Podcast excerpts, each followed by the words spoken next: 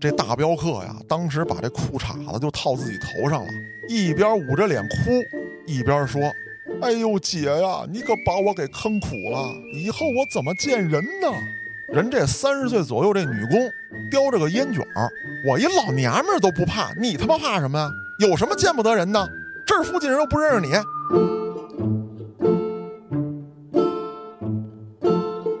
这民警到达现场之后，一点儿没废话，拿着这个装备，带着记者录。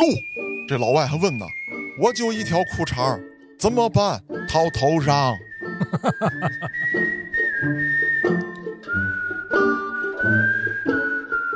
黑老师又来北京了，嗨，我这儿又接着电话了。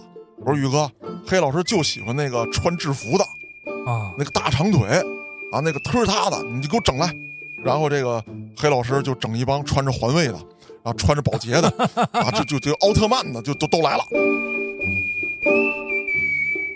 你看我们这安保啊，你看这大背头没有啊？北京拳击冠军，你看这大秃子没有啊？长沙人，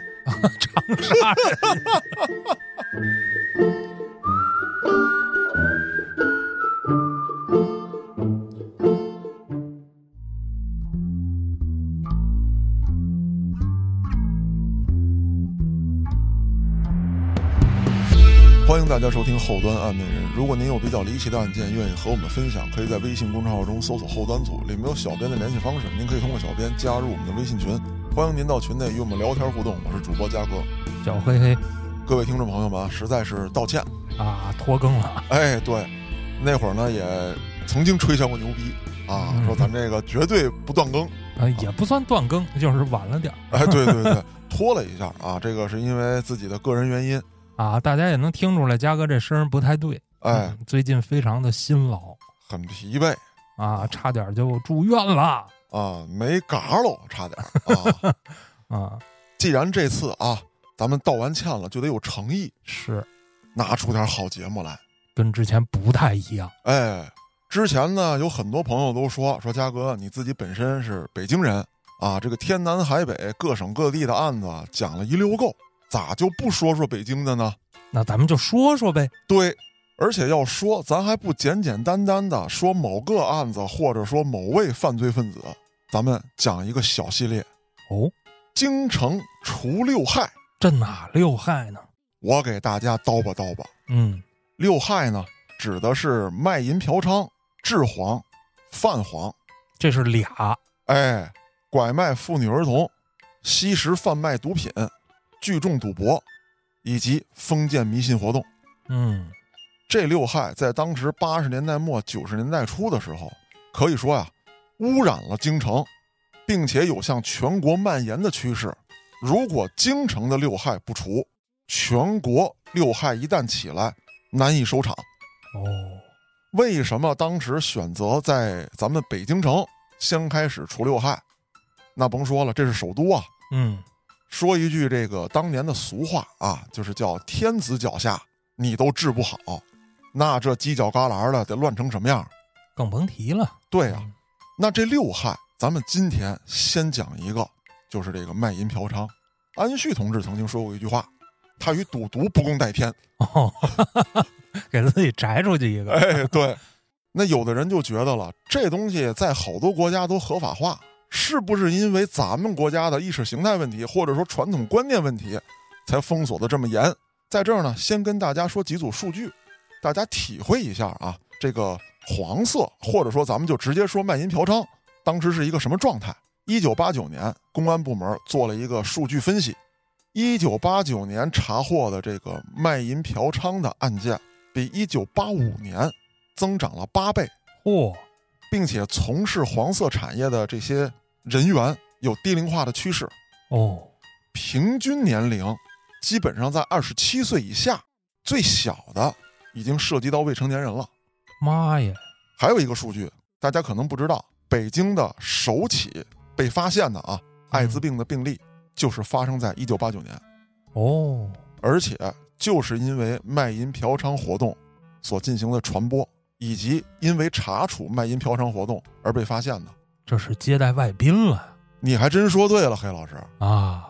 当然了，这个接待外宾可不是合理合法的接待，教中文啊，哎，那么这次除六害的大型活动当中，今儿咱说了啊，先讲这个卖淫嫖娼，光卖淫嫖娼这一项，咱就不说这个查处普通老百姓了，涉及到的处以上领导干部有政要有军方的三十七人，咱先说一下这次行动是什么时候？是从一九八九年开始的，嗯，一直到一九九三年，这次除六害行动的这个力度之大，是中央政治局牵头的。哦，那这个卖淫嫖娼啊，在当时分了这么几类啊，我给大家总结了一下。第一呢，是个别卖淫行为，呃，就是一人单打独斗，对，而且这个单打独斗呢，它也不是什么客都接，嗯，可能就固定的这么几个客人。这个非法行业的工作者，或者说这位女性，她本身呢是有工作的，空姐儿，到不了那么高端，哦，也用不着是吧？啊，用不着啊啊，就可能是女工，嗯，售货员，因为各种原因啊，经济条件问题啊，还是什么问题呢？他去从事这方面的交易，啊，补贴一下，哎，这是一种情况。那另外一种情况呢，就是站街的。啊，站街呢又分为有组织的和无组织的。哦，有组织的就比较熟悉了，拉皮条的或者叫老鸨子。嗯，那个别的呢，就是不敢跟这些有组织的站一块儿，但是这条街啊，比方说有站街的，他离人家比较远，找一个树坑底下、路灯底下单独一站，有人问他就跟人搭咕两句，没人问他也不主动拉客。那这没组织的跟个别的那种的区别就是，他们是广接客对，啊，个别的那种是固定的几个客户，没错。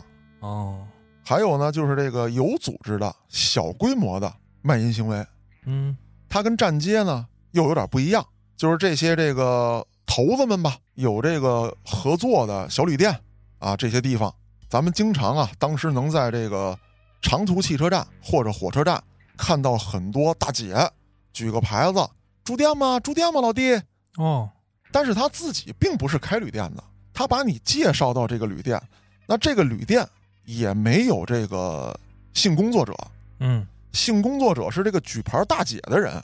明白，他把旅客介绍到酒店，并且在谈价格的时候呢，以及在介绍酒店的时候，他就会暗示你，咱这儿有姑娘。有服务哎，啊，那下一种就是有组织的大规模的卖淫行为，还能咋组织啊？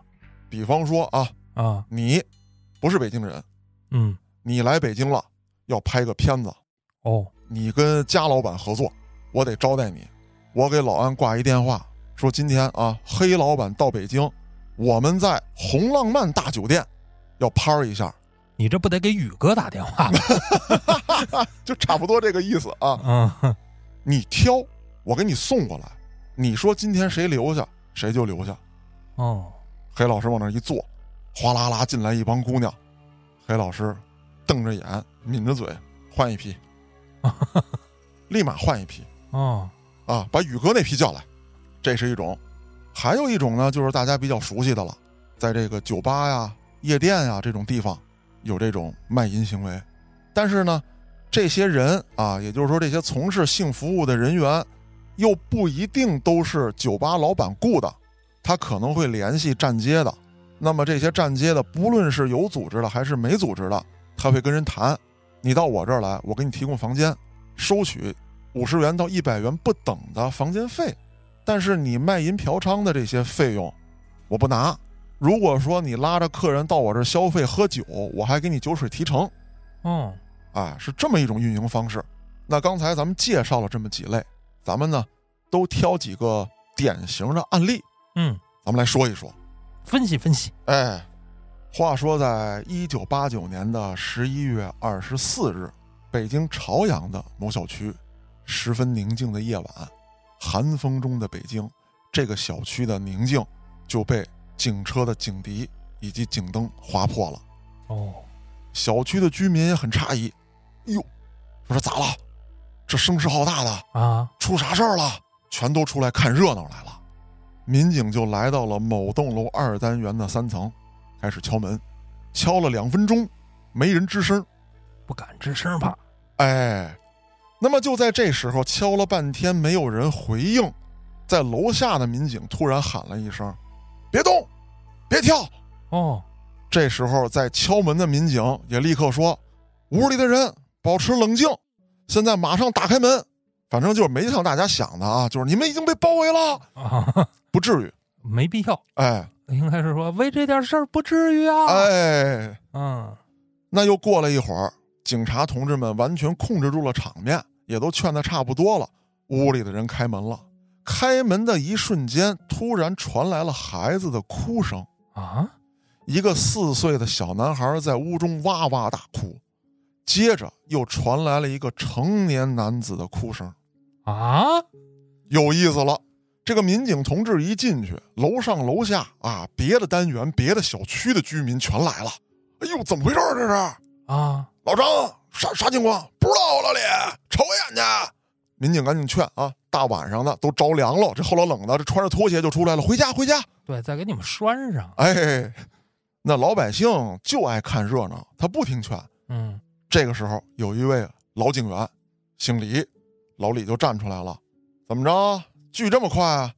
这儿也有你们事儿吧？哎呦，这可跟我没关系啊。呼啦超人就都散了。现场这一干净，除了留下两双拖鞋之外啊，还不是一对儿的，什么都没有了。那咱转回头来说，这大人哭孩子哭是怎么回事儿？这个住户呢是一位女工，三十岁上下，带着一个四岁的孩子。她老公呢，在两年前啊，也是因为违法乱纪被咱们公安机关拿下了。嗯，拿下之后，他本来是纺织厂的一位工人，照顾着四岁的孩子。那你想，他进去的时候刚两岁，这孩子嗯，现在四岁了，家里呢钱儿不够使，那怎么办呢？就从事了出卖肉体的行为。嗯，警察来了，一砸门，又跟楼下这么一嚷嚷，这孩子吓醒了。再加上一开门，哇，这警察往里一拥，孩子一害怕就哇的一声哭了。那这个成年男子的哭声，那就甭说了。大镖客呗。哎，大镖客，这警察一进去，这大镖客呀，当时把这裤衩子就套自己头上了，哟，就捂着脸啊，一边捂着脸哭，一边说：“哎呦姐呀，你可把我给坑苦了，以后我怎么见人呢？”人这三十岁左右这女工叼着个烟卷儿，我一老娘们儿都不怕，你他妈怕什么呀？有什么见不得人的？这儿附近人又不认识你。然后这警察一看这劲头子，怎么个意思啊？你还觉着自己挺正当的呗？挺光荣。啊，怎么了？自己丈夫不在身边，都让你们抓进去了，不让我跟老爷们儿睡觉吗？睡觉犯法吗？哦，睡觉不犯法，给钱睡觉他妈犯法。对呀、这男的当时还跟这儿哭呢，姐，你不跟我说你这儿不来别人吗？闭嘴，就你一人养得起我吗？ 警察一看这劲儿，行行，别废别废话啊！找俩女警把这孩子先抱起来，给穿暖和点儿，抱着先走。这俩啊，一男一女靠上，跟我回去。这男的一进了局子，那当时就哭嚓嚓的就全都交代了那肯定的呀，啊刚才就哭了。啊！对呀、就说是怎么回事儿。这个男的呢是跟这位女性啊，他们两个厂子呢有一定的合作关系，嗯，因为工作关系认识了这位女性。小伙子呢，刚刚参加工作，二十出头。这位三十岁左右的姐姐呢，教他做人。哎，小伙子也没对象。俩人呢，其实，在小伙子这理解啊，就是怎么讲，就是就我用一个不太恰当的词，叫半嫖半处。啊，我懂，哎就是也算是找个伴儿，哎但是呢，还得有一些资金上的支持。呃，对，就是不按次算了。包月，对我每月给你点钱，你给孩子呢买点吃喝。什么时候我这儿小伙子嘛有需求了，你方便的时候我就来找你，就是这么一个情况。嗯，当时这家里呢都没通电话，俩人呢就是白天在单位想了说一下今儿晚上方便不方便啊，能不能去？周二还是周三？约定好这么一时间。那这户人家还真不是其他人举报的，因为固定来这个单身女性家里的男性并不是很多啊。经警方查明呢，一共就三个人，而且都是晚上来。这位女性呢说好点儿之后啊，这门不锁，男的呢悄悄的上楼一推门进去完事儿出来，邻居们其实也发现不了。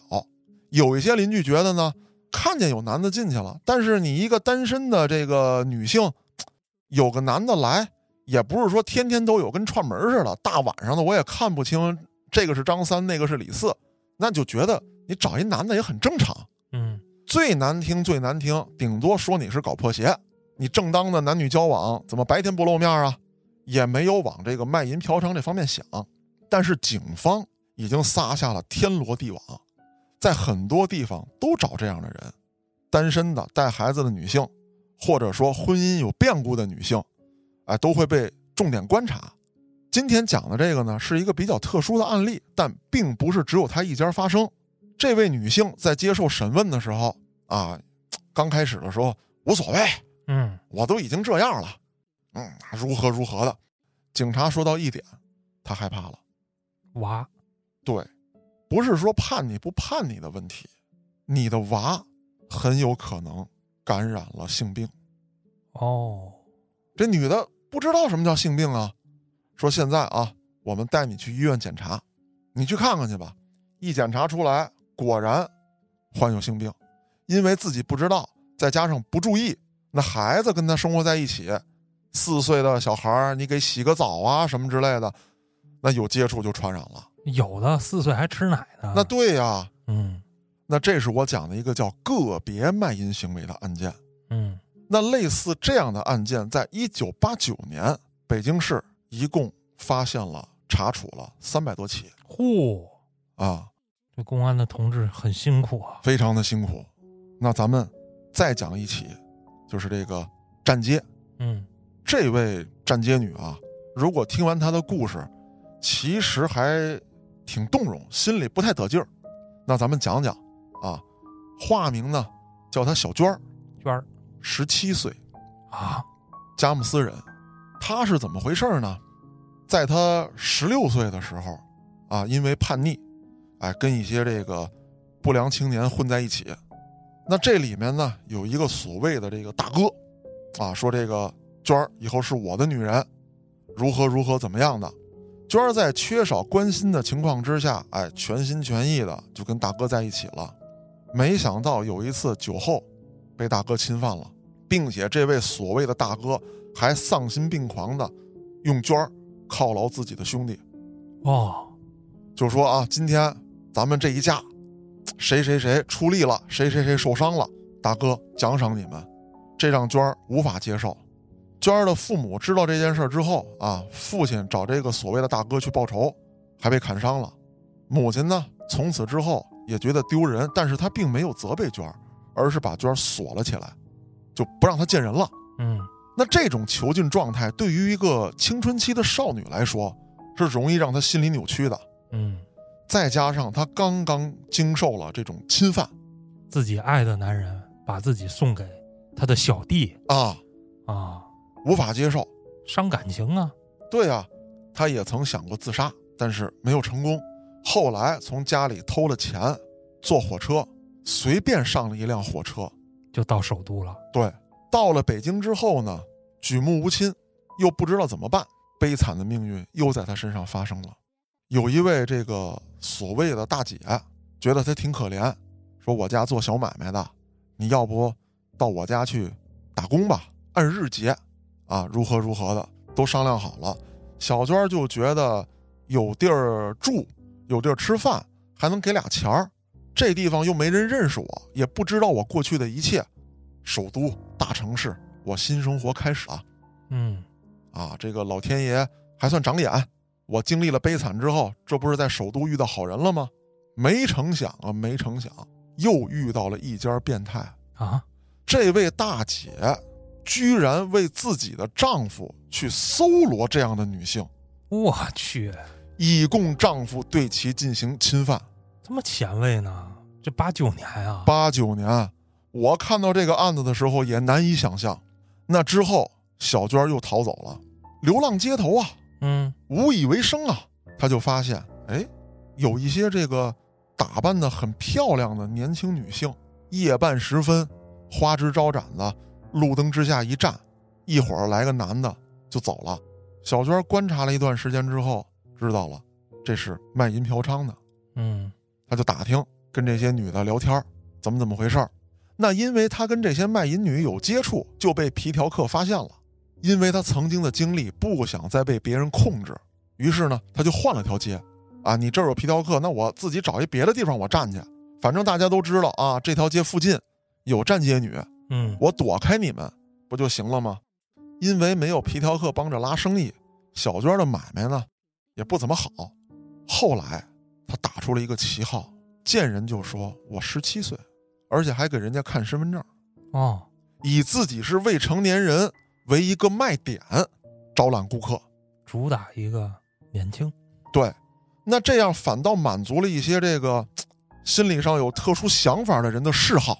嗯小娟的生意也越来越好。先开始的时候呢，没有固定的场所，小旅店啊等等的。后来有一定收入之后呢，就租这个地下室，在地下室里面接客。因为小娟儿，咱就说吧，没人罩着，其他的站街女的买卖呢，又没她好，被她抢了，就遭到了报复。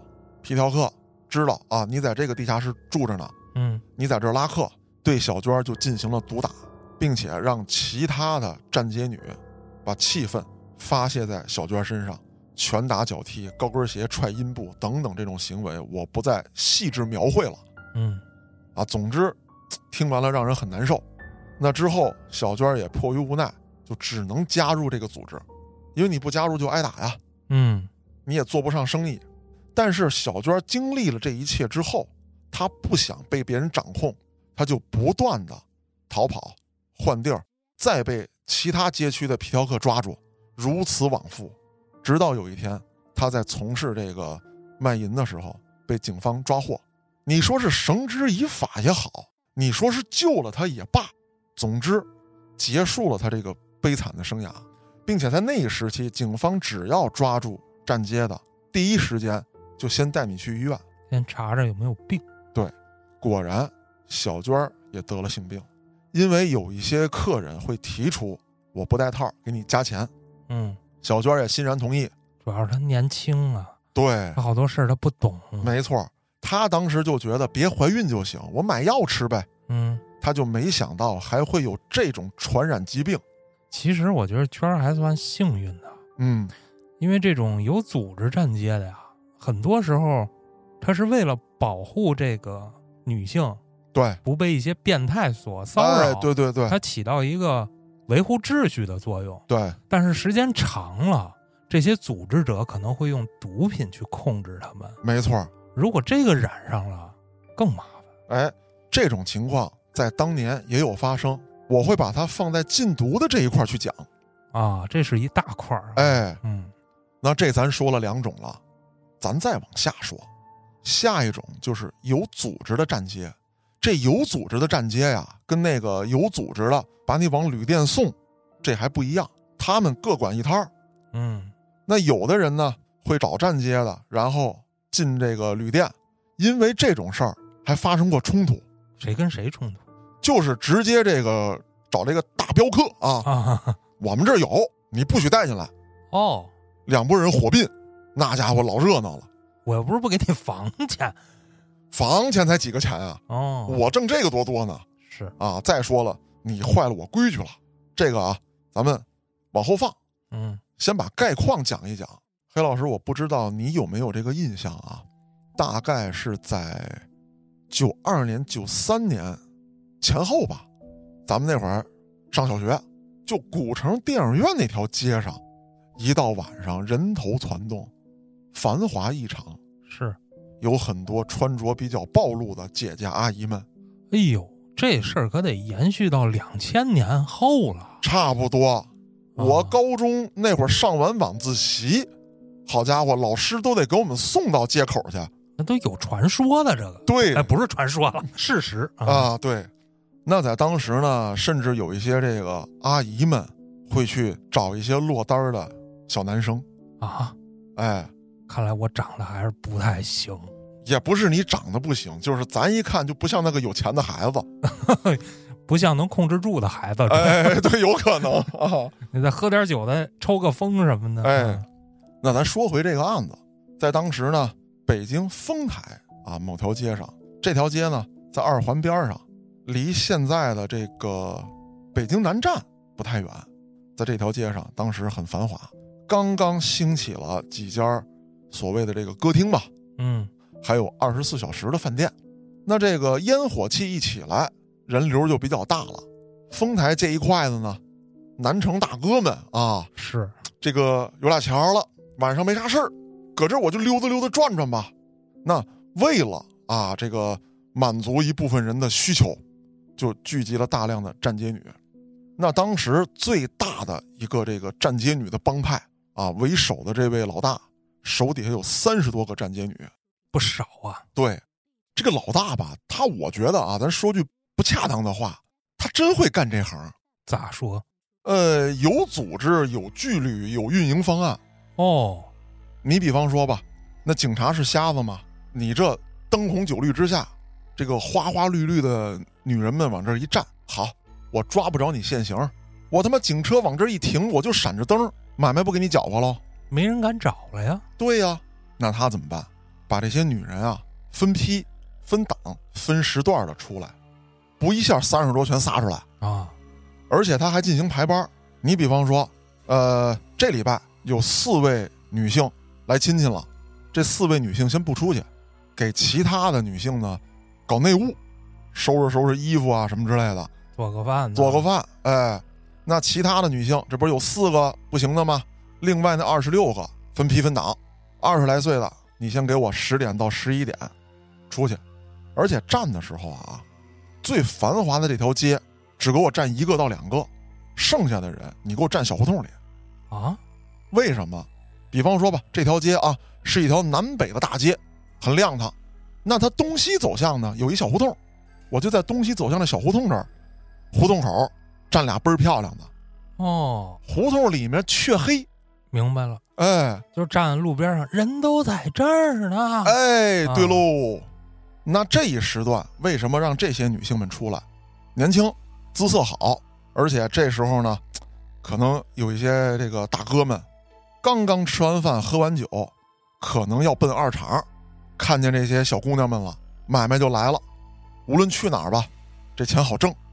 再往后过了十二点，稍微年龄大一点的，三十上下的，你给我出来，别站那儿不动，在这条街上给我溜达，但别走太快，啊，有人打你身边过，你就拿眼神晃晃他。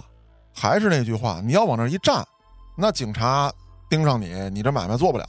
是，我就在这儿溜达，你警车是吧？你顶多是找一地儿一直停着，我躲你远远的溜达，这东西，你不能跟着我溜达吧？哎，对呀、主打一个游击。，哎，那这时候就能扫上几个是几个。时间再往后延一两点钟，咱说实话啊，好多买卖家都已经关了，可能也就是有点那个歌厅还亮着，歌厅里头人家有他自己的，是出台是吧？哎，那这时候呢，就是行业销售末端的人员，嗯，年龄再大一点的，你出来妆化的厚一点儿，街上的灯也不那么亮了，警察扫了一圈，他也撤了。高低这会儿出来的也都喝大了。哎，而且这会儿出来到这条街上的，就是来找来了，啊，他就是憋得不行，想要了，再加上黑老师你说的，喝大了，拉走吧，嗯，咱该干嘛干嘛去。这就说到喽，我刚才讲的，有这么一位外地来做生意的，算不上是大老板吧，可能也是这个一个公司的二把手、三把手啊。那会儿主要都是倒爷，其实，嗯，来到这儿了，住了间小旅馆，可能是因为这个刚开始吧，不想干这事儿啊，觉得自己挣点钱不容易。再者说了，在北京他也害怕呀，这地方查的严啊。可是几杯酒一下肚，跟这个客户一聊完，这个情绪也上来了，这个心里这火呀烧的他就难受啊。精虫上脑啊，哎，我溜达溜达，我看看吧。学嘛学嘛哎，一看哟，真有啊，啊，还不赖。是这姐姐们这妆化的也比较重，哦，这是一点档的，哎，就给领回去了。挎着这女的衣里歪斜的来到这小旅馆，旅馆这前台一看，哎呦，那能瞒得过他们吗？是他们也是干这个的，最起码是提供场所的。天天看呢。对呀、一看这就不对劲，不对劲，旅馆人没拦着，嗯，就是前台登记，哎，瞎写一个，我叫赵老四，啊，你说哪有女的叫这名儿的？访客嘛，哎，进去了，转脸儿，人这旅店啊，就给这个长期跟旅店合作的打了一电话，这儿有人带姑娘来。啊，那旅店为什么不怕惹这事儿呢？第一，你从外头带的姑娘，我可抽不着成儿。你俩人住一个房，跟一人住一个房，我都收这么多钱。再有，我这儿有长期合作伙伴，对吧？别因为这点事儿，到时候我跟合作伙伴有点什么误会，我觉着还得见人下菜碟儿。哎你要是一北京大哥，这事儿可能就算了。哎，对对对，我一看你也不是本地人，是啊，那也弄你。而且你在我这儿住，你肯定登记了，你说你是哪儿来的，嗯，对吧？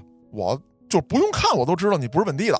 得，就给长期合作这伙伴打了一电话，是如此这么办，这般如此，你们自己看着办啊，这事儿我们也管不着。这可好，跟旅店合作这个大哥带了一票人，咣啷一脚就踹门进去了。还得赔门呢。啊，门倒不重要啊， 这个重点怎么在门这儿呢？ 这帮人一进去，啊这外地做买卖这哥们儿先是一惊，啊，这这是扫黄来的吗？不对劲呢，旁边这屋这床还尬悠着呢，啊，而且我住店的时候，这个在车站举牌那姐姐可暗示我了，这店里就有啊，你这扫黄是就扫我一人吗？别的屋你不管啊？就看你面生。 嘿，他跟这儿琢磨呢，心里发慌。这位站街女可不慌，你是扫黄的，你是送黄的呀？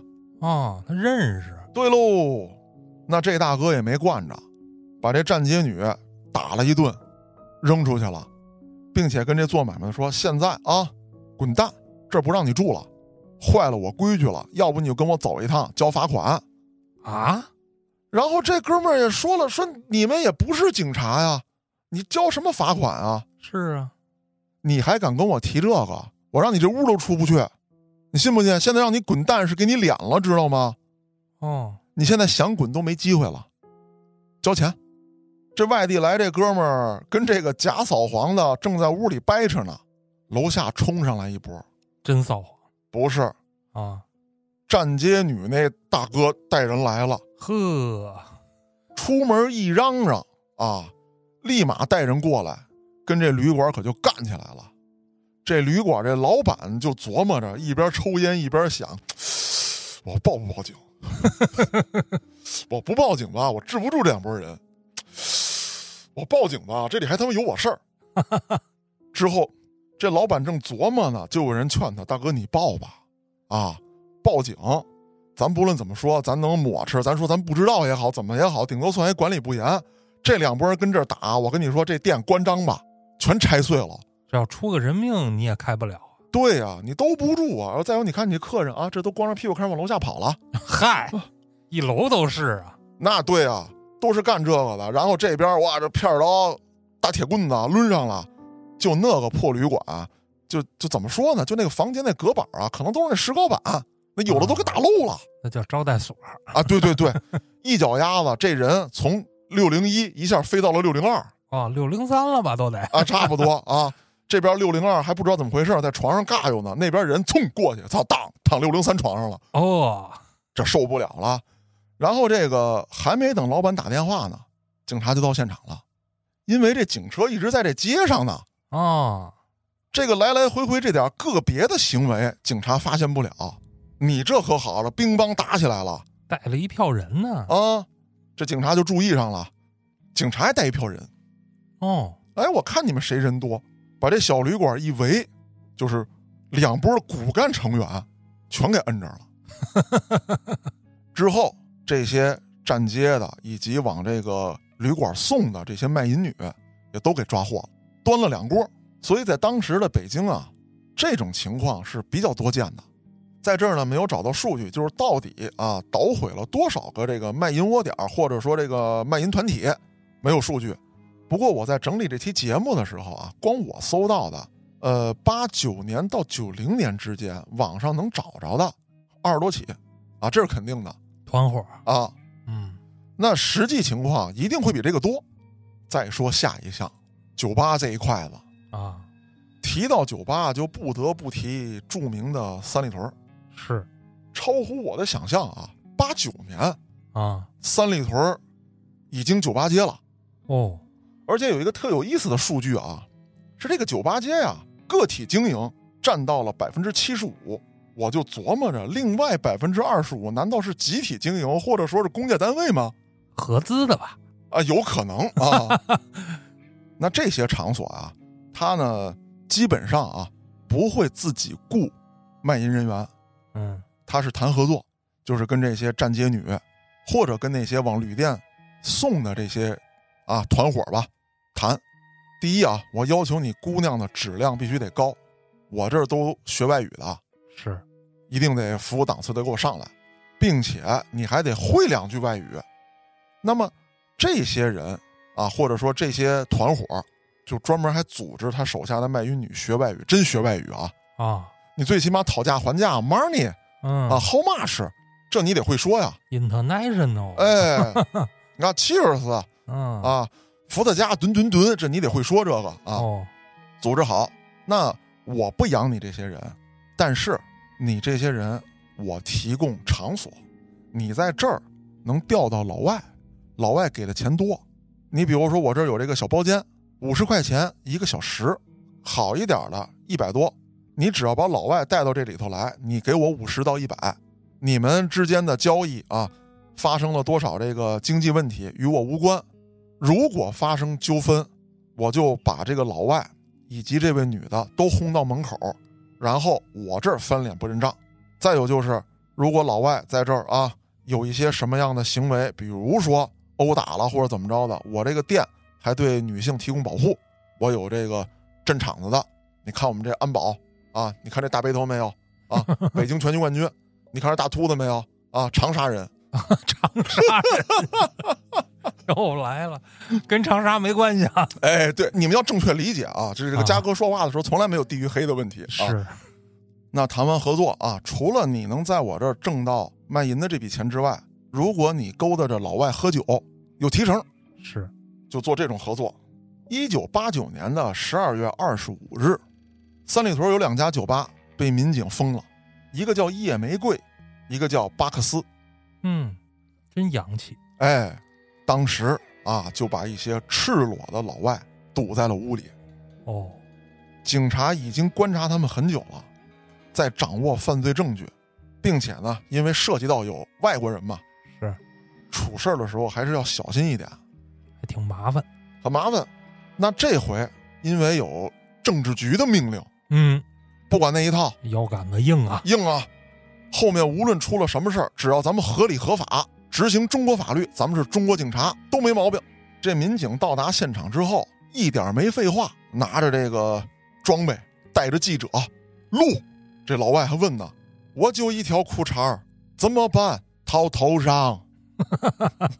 大型手镯赠送现场”，哎，把这帮老外和卖淫女啊全部抓获。那么在这里面啊，咱们说两点：第一，很多女性都不知道，她们因为陪这帮老外，已经患有艾滋病了，哦，大量的人员患有性病，病咱先说这是一方面儿，另外一方面儿还有些女性会觉得我就是专门陪外国人的，我为此感到骄傲，嗯，中国人的活儿我不接，我他妈高端我会外语啊！啊，这些人也被咱们的民警同志们耐心的教导了很久。先看病吧，哎，然后根据数据显示啊，我大概看了一下，这个在当时一杯所谓的这个 Next No 吧，嗯，七十到八十元。哎呦，当然了，我不知道他这一杯是一盎司还是两盎司。你甭管几盎司，嗯八九年工资才多少钱呀、啊，我记得那会儿普通工人一个月两百块钱反正这也就几百块钱。啊，也就这样那您去酒吧一杯酒七八十啊，啊，你自己品。天价消费啊。嗯，所以说，现在你琢磨着啊，黑老师，呃，五棵松华西那儿就有酒吧，我疫情之前的时候也老去，喝一杯四五十的也有，五六十的也有你那是鸡尾酒啊，就纯饮也一样啊啊，也都差不多这个价格。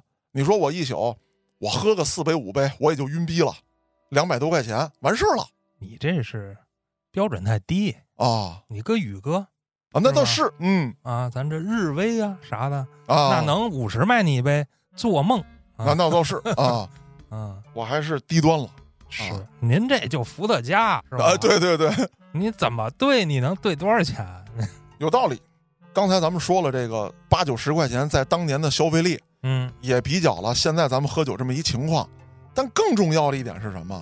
这些地方他卖的一定是假酒那会儿就卖假的了，啊！对啊，给你兑吧兑吧，调吧调吧，啊，给你勾点那个色素，哦，啥玩意儿？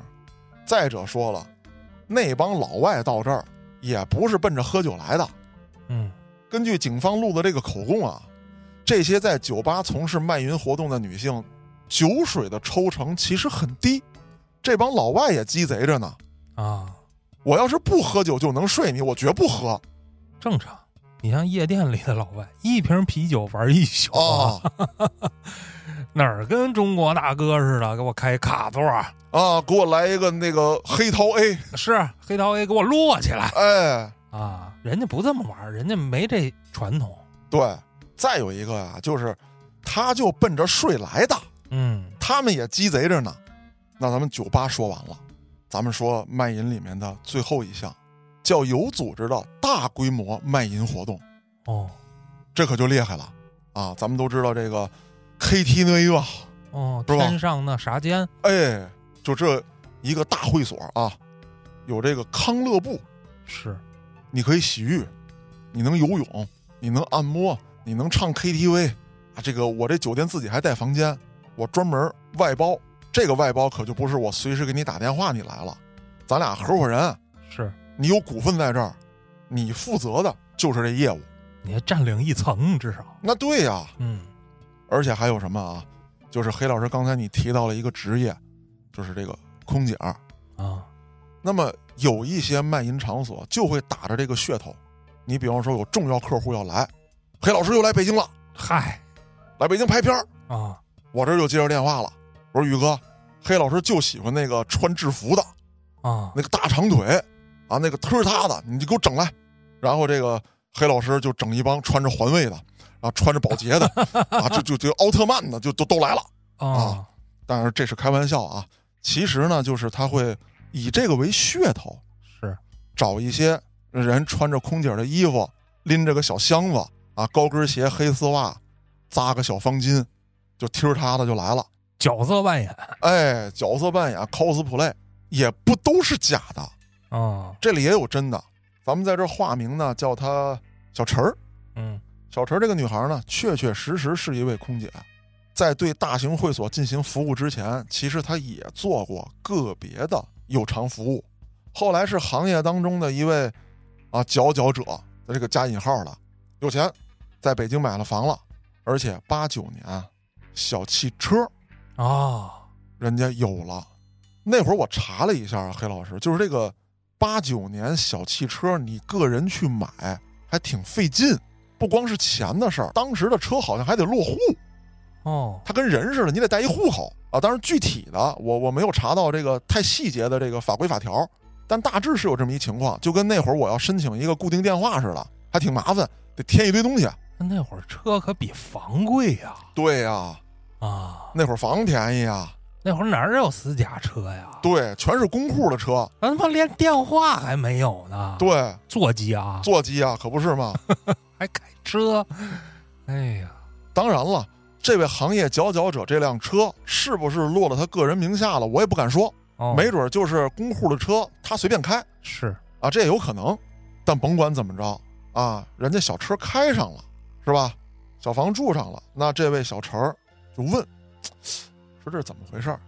啊，说陈儿啊，你终于找到姐姐开这口了。我也知道啊，你服务过一些老板，但这种零敲碎打啊，它不是个事儿，可能呢会让你的生活呢这个月舒服点儿，下个月好过点儿。你也不能什么人都选。再者说了，也不是说坐飞机的就一定都是大老板，只是说当时普通老百姓确实坐不起飞机，嗯即便是老板舍得花钱的又有几个？所以这里面的客户选择太难了。我带你去个地儿玩会儿吧，啊，哪天哪天咱们这个飞机一落地你就跟我走，哦，去哪儿了？就是去这个大会所了。到那儿一看，嚯，这家伙这这这这比我们航站楼的空姐都多。 啊，当然大部分都是 cosplay 的。啊，其实啊，对于客人来说，嗯找空姐儿其实就是因为空姐儿基本素质在那儿，啊，对甭管是身材还是谈吐。对对对，那实际上你要是一样，甭管她是不是空姐儿，其实效果没呃呃哎区没有什别么区别。啊对，那之后这位小陈儿从事了这个行业之后，确实来钱贼快，而且在大型会所里面有一个好处，就是得病的几率非常非常之低。这怎么说呢？有两方面原因。第一，会所会体检，并且提供安全措施；再有就是这些大老板们，他们更爱惜自己的身体，啊哦，很害怕，所以他们一定会去这个比较熟的会所，知道这儿没有病源啊，我来这玩儿很安全，而且也会做很多的安全防护。那么这种大型会所，在一九八九年的时候，北京地区查处了六家，涉案人员两百多人。哦，啊，当然这里面包括空姐、cosplay 的空姐、安保人员啊，这个康乐部的这个经理等等等等，这一干人等吧，一共两百来人。刚才咱们说了很多卖淫嫖娼的案件了，我呢想再单拎出来这么一起案件，挺有特点，在这儿给大家讲一讲。这位从事卖淫的女性呢，是一个开电梯的司机。哦，就是电梯里去几层啊啊，对，啊？当时很多电梯是不让自己操作的。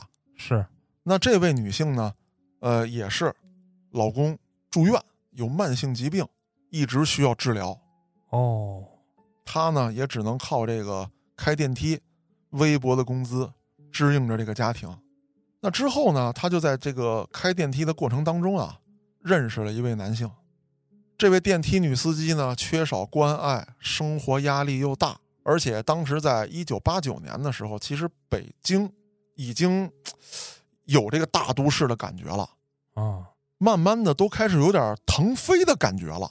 哦，就是九十年代嘛，就开始大搞建设了。是虽然说在整个九十年代，咱们老百姓的生活并没有说像两千年之后那种大跳跃式的改变，但是北京的建设其实从九十年代开始，咱就说从八九年这个节点吧开始，就已经有腾飞的感觉了，特别多。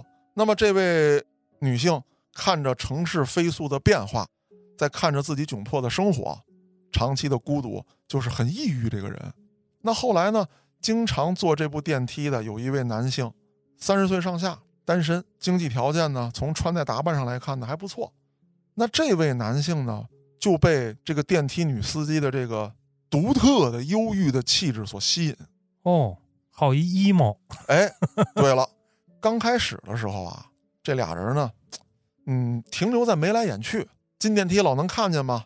点个头啊，打个招呼啊，有的时候说几句话。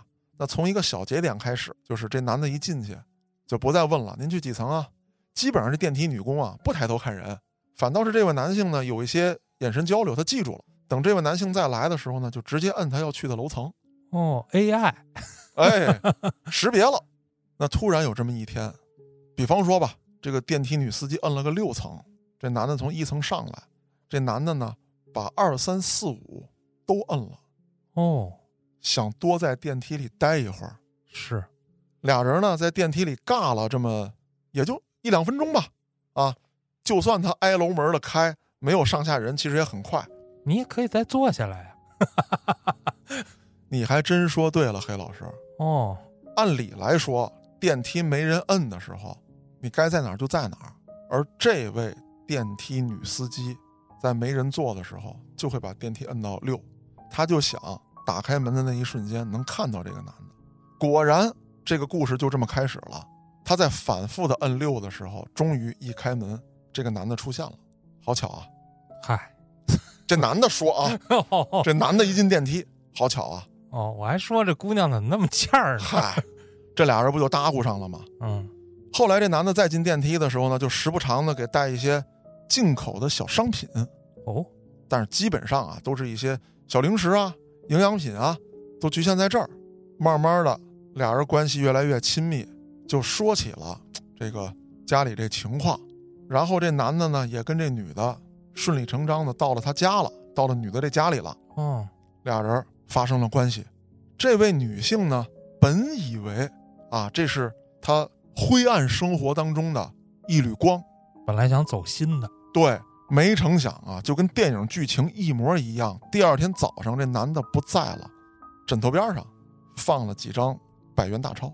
人家是走肾来的，对喽，这个案子我捋到这儿的时候，脑子里就突然想起了那部经典的电影《喜剧之王》，哦，就是张柏芝跟周星驰啊，头天晚上还坐在大海边儿嗯，很浪漫，俩人睡了一宿，结果张柏芝没想到第二天早上周星驰给他钱了，啊，就是这么一个感觉，很像。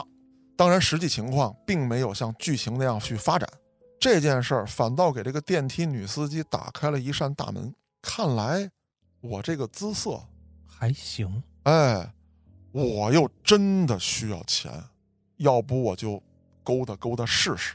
哦，造化弄人啊！他的第三个客人走心了，哦，而这个时候的电梯女司机想的只是挣钱。第三个客人频繁的来找她，她有的时候是需要拒绝的，因为有别的客人啊。嗯，而且她也发现了这位客人对她的情感上有变化，除了给钱之外，给她拎东西，甚至帮她打扫房间，而且有时候还会刻意的问：“你这屋还来过其他的男的吗？”关你什么事儿？对啊，那这位电梯女工就打算终止这种交易。有这么一天晚上，她主动约这男的，没要钱，说：“咱俩从此啊，划清界限啊，我白陪你了一宿，就这样吧。”这男的可一下就怒了，说：“不行，你得一直陪我，对吧？”那俩人就吵起来了嘛，什么感情啊这那的，这女的不听，这男的就说了：“那你现在是不是卖？我给钱，你凭什么不卖？”这女的一听你这叫什么话呀，恼羞成怒，就把这男的赶走了。没成想，这男的呢报了警了。嗨，自己抱自己啊，没有，这男的在盯着这位女性。哦，你家只要是有男人去，反正我认识你家了，我就报警。虽然他干的是个正义的事儿，但总觉得这人那么讨厌呢。所以说嘛，为什么我单独把这个案子拿出来跟大家分享一下？就是我在讲案内人的时候，有时候也有这样的感觉。虽然说法律是有判罚的，嗯，但是有时候人性啊、善恶呀、情感啊这种心理的我偏袒谁这种感觉，又会让人很难受。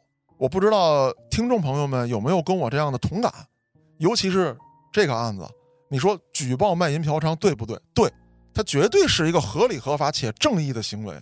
但你去了解这个案子里面的这些种种细节的时候，尤其今天我在讲的时候，我没有从警方的角度去讲，我就从这个电梯女工的角度讲，她所经历的这一切。我甚至希望她没有被警方抓获，而且摆脱这位嫖客的纠缠，期待她有一天啊能够改善自己的生活，用其他的这个手段为自己营生，然后所有这些黑暗的历史不被任何人发现。嗯，当然了，这个举报人自己也没落好。虽然说他没自己举报自己，但是警察一审这些事儿你跑不了啊。那这位举报人说我们俩是有感情的，但是警方并不认这个。睡没睡？睡了。谈价钱了没有？谈价钱了。有没有实质性交易？有实质性交易，那就是卖淫嫖娼行为。还实名举报，咱就说呢嘛，啊，当然说这个案件细节啊是怎么举报的，说怎么着，是不是该给警察引路了？报道里面并没有写，啊，只是通过这起案件呢，我有了一个挺难受的感觉，所以拿出来跟大家分享一下。其实嘉哥刚才那心态我是理解的，但是呢，如果你要是不报警、不抓获他们的话，他们这条路会走多远，你不知道，对，不好说，是否会得那种致命的性病，嗯，你不知道。如果及时制止了，他还没有得，那他以后的日子可能会更好。对如果没有及时制止，那有可能会悔恨一辈子呀。是的，除六害这项任务，中央高度重视，那么对于北京市来说，不光是公安系统行动起来了，下至乡县一级的政府全都参与进来，各行业各部门协同作战，并且呢还做了很多的宣传。黑老师，我不知道，呃，你有没有印象？大概是从咱们上初中，再往前一点，小学五六年级的时候，就能看到啊，就是已经有很多关于什么性病啊、艾滋病的这个宣传物了。哦，一针见效什么的，对，那种小广告就有了。还有就是官方的宣传也出来了嗯啊，正八经的公益广告也是从八九年的这次除六害的扫黄行动开始，北京市政府意识到啊，扫黄不仅仅是一个打击犯罪的这么一个行为，那么黄色产业引发的社会危害最直接的，很有可能在短期之内影响到社会的，就是疾病的传播。嗯这是一个重点。那对于除六害的这个整体大型行动来说，其实针对的也就是咱们经常说的黄赌毒这三项。一九八九年的十一月初，市政府颁布了一条文件，准确的说呢，叫一条通告，关于扫除卖淫、嫖娼等六害的通告。那么这里头的指向性就比较强了，它的主旨就是在这个第一阶段，我颁布这个公告的时期，那肯定是以这个扫黄为重点的。那么根据文件显示啊，它的第一阶段确实是从一九八九年的十一月份开始，也就是说通告颁布之日起开始为第一阶段。第二阶段是在春节前后，那么第三阶段，也就是收尾阶段，是打算在一九九零年的三月份之前完成，对北京市内的所有卖淫嫖娼问题进行全面的治理，以及最后的收网工作。今天讲的呢是咱们六害当中的第一害卖淫嫖娼之后的赌、毒、拐卖儿童、封建迷信、治黄啊、泛黄，这个咱们后续慢慢安排。今天的这期节目里面啊，我找了几个典型的案例跟大家分享。其实，在整个扫黄行动当中，还有很多案子，因为只是有一个简单的报道，细节不清，没法跟大家分享。比方说，报道过曾经啊有卖淫女去勾引驻华使官，哦，打算从事卖淫活动，但可能因为外交问题啊，你不能写太细啊，这个对啊嗯，甚至啊，我猜测还有可能这个写完之后责任不好划分嗯啊，你到底是他勾引了，还是是吧？你主动到那儿找去了，这都不好弄。还有什么呢？亲姐妹组团卖淫，家里的长辈带着晚辈出来卖淫，嚯、真实母女，一九八九年就有好这个的了。嗯当然，都因为可能出于保护原因啊，还是各种原因，比如说刚才我说的，可能因为外交原因，这些案子只是简单的一笔带过，我在这儿也没法展开跟大家讲。那后面咱们讲拐卖妇女儿童以及贩毒等案件的时候，有比较细致的报道。那这些内容我一定陆续给大家奉上。我是主播嘉哥，咱们下期再见。